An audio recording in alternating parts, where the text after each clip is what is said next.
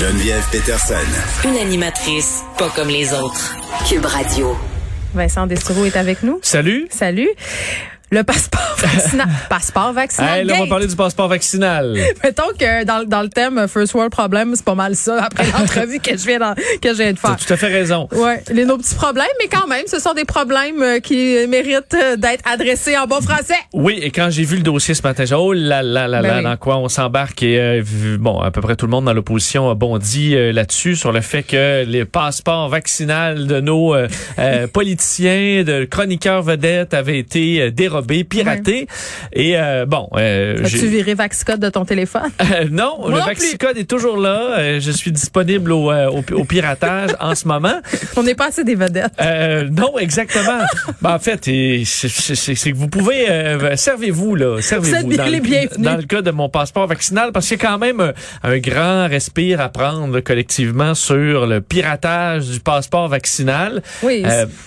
Parce que, en fait, pour, pour, pour plusieurs, pour une raison fondamentale, euh, et on se demande est-ce que là, on a vraiment une, est-ce qu'on fait face à une faille, là, une faille informatique, quelque chose vraiment qui a été craqué par des pirates, et c'est pas ça. On sait que ce- c'est tout simplement par déduction qu'on a été capable d'uti- de- de- d'accéder au euh, euh, passeport vaccinal du premier ministre, donc Ouais. parce qu'il avait publié la date de ses vaccins, parce qu'on connaissait C'était pas le certaines grand travail de informations. Sherlock Holmes non plus. Tout là. à fait. Il n'y a pas d'outils. C'est pas euh, les hackers de, de, de la Corée du Nord là, qui, ont, euh, qui, ont, qui, ont, qui ont poussé, qui ont, euh, qui, ont, qui ont réussi à entrer dans le système. C'est pas ça. C'est tout simplement que le système est très, très simple pour pouvoir s'identifier avec des données, bon, des informations qui sont euh, faciles à trouver dans bien des cas pour ceux qui ont publié leur date de vaccin, euh, qui ont publié des photos, qui ont leur date de naissance euh, disponible facilement.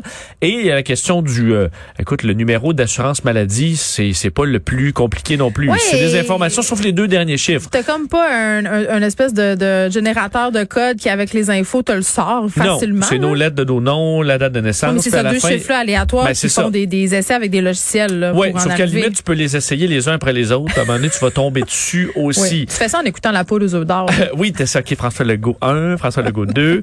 Un, deux, Euh, trois soleils. Bon, et là, euh, vient quand même la grande question. Est-ce que là, c'est dangereux? Je voyais l'opposition qui dit ça là, ça n'a pas de bon sens. Ben, Gabriel. Nadeau-Dubois a dit qu'il faut attendre, tout stopper. Là. Oui, oui, non. euh, on, cri- on criait vraiment à la, à la catastrophe. Euh, je- je- bon, mon angle est, euh, je- est rassurant là-dessus pour une simple et bonne raison. Euh, c'est que le code QR, ça vaut absolument rien sur le marché. Que vous soyez en possession de tous les codes QR des gens du Québec, ça vous donne absolument rien. C'est pas Par- toi qui disais que la seule affaire qui pouvait nous arriver, c'est que quelqu'un aille au patiner à notre place. Ben, abs- absolument. c'est ça le risque. Absolument. On peut se rendre euh, et euh, bon, on peut, on peut se rendre au restaurant, on peut se rendre au bar. Sauf que là, ça vous prend pas juste le code QR. Si je veux, si je réussis à trouver ton code QR, Geneviève, ça me prend euh, Mm. Faut ton, faux permis de conduire. Euh, et ça, c'est une autre affaire. Falsifier un permis de conduire, falsifier ton passeport, falsifier ta carte d'assurance maladie. Faut vouloir pour aller patiner. Là, c'est pas mal plus compliqué. Tout ça pour effectivement pas euh, entrer dans ton compte puis vider tes avoirs. Là. Euh, Mon scellé est en sécurité, Vincent? oui, tout simplement pour pouvoir aller au restaurant sous ton nom. Et ça, ça amène, j'ai animé il y a quelques années une conférence à Montréal sur la sécurité informatique. Et il y a une des grandes chercheuses dans ce domaine-là à l'international qui s'appelle Anne Cavoucan, qui est une, une, une Canadienne d'origine égyptienne qui travaillait en Ontario. Et elle développait la théorie qu'on appelle privacy by design, qui a été repris puis qui, que les, les, les grandes compagnies devraient euh, utiliser euh, partout à travers le monde. Privacy by design, c'est tout simplement euh, bâtissez vos outils plutôt que prendre votre outil et le remplir de données sécurisées et de rajouter toutes sortes de systèmes pour les protéger, des grands mots de passe, le, le système à deux facteurs et compagnie. Construisez votre application pour qu'elle soit pri- euh, privé là euh, par dans son fondement même, c'est-à-dire que tu peux pas te, dérober des informations privées s'il y en a pas d'informations privées dans l'application. Même si tu le craques, même si tu défais tous les codes. c'est ça que j'avais compris quand. euh, Puis là, c'est peut-être moi qui est dans le champ parce qu'ils nous disent beaucoup de choses au point de presse, là, mais c'est ce que j'avais compris qu'il n'y avait pas vraiment d'informations sensibles derrière le code QR. C'est c'est ça que me dit Éric Parent aussi euh, qui Tout travaille en cybersécurité, c'est qu'il n'y a pas grand-chose derrière ce code-là. Il n'y a rien. Une des meilleures façons de protéger des données sensibles, c'est qu'il n'y en ait pas de présente. Et c'est un peu ce qui arrive sur l'application. Tout ce qu'on va savoir, si quelqu'un voulait cacher, par exemple, qu'il s'est fait vacciner, là, il peut y avoir un malaise parce qu'on peut, on pourrait retrouver, ah ben, Roger, il a dit qu'il n'a pas été vacciné. Finalement, il a eu sa deuxième dose le, Hey, t'as l'animateur euh, le radio 6 là, juillet. qui dit qu'il est contre le vaccin. Là. Hé là là, il a C'est eu ça. deux. Ça, je peux comprendre qu'il y a un inconfort. Ça prendrait peut-être une étape de plus, mais c'est pas, euh, la personne se fera pas frauder. C'est pas comme c'est un compte de bitcoin qui vaut un million de dollars. Là, t'as besoin d'un Mm. long, long mot de passe. Euh, et c'est un peu comme je voyais, euh, juste de l'autre bord de la vitre, il y a un chantier de construction. Il y a un gros, gros, un gros tas de 0,3 quarts, de, de la roche concassée. Il y a pas, ils, ils mettent pas un cadenas dessus. Pourquoi? Juste là. Parce que tu peux t'en prendre une poignée, tout le monde s'en fout, ça vaut rien.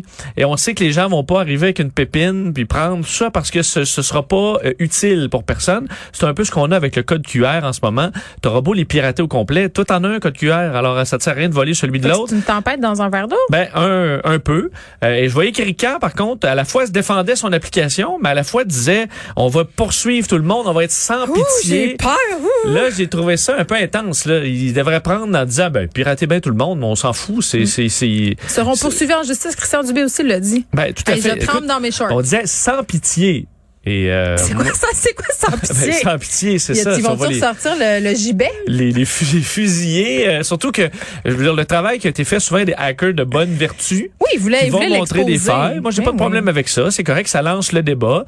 Euh, et la question, est-ce qu'on sécurise davantage le Vaxicode? Là, est-ce qu'on rajoute un mot de passe? Ben, l'identification en deux facteurs, beaucoup de gens disent que ça devrait être ça. Ouais, et là ça, moi je suis le numéro, je suis le premier fan des des authentifications en deux facteurs ça pour votre ben, le premier fan.